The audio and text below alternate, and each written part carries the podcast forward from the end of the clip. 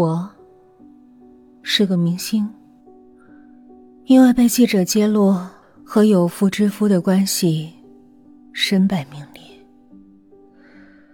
从那时起，我就对那些秘密的记者很害怕，总觉得他们在我身边的某个角落，在偷偷的监视我。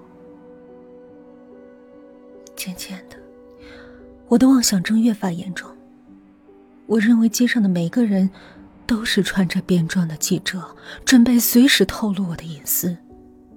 于是，我不再出门，整天待在室内，拉上窗帘，不见天日。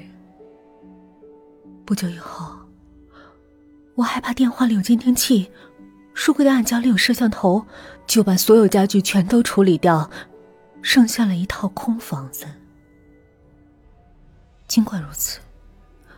我还是担心记者就住在隔壁，一点细微的声音都让我怀疑有人在隔壁偷听我的动静，或是在墙上某个地方挖了个不起眼的洞。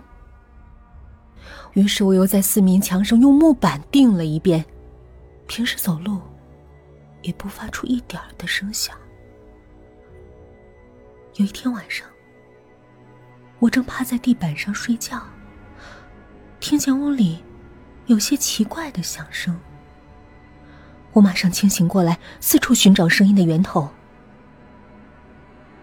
我一路搜索，最后发现声音好像是从洗碗池的排水管里传出来的。于是，我朝水池的下水道管口望去。我看见一只眼睛塞在水管里，一点一点的在往前移动。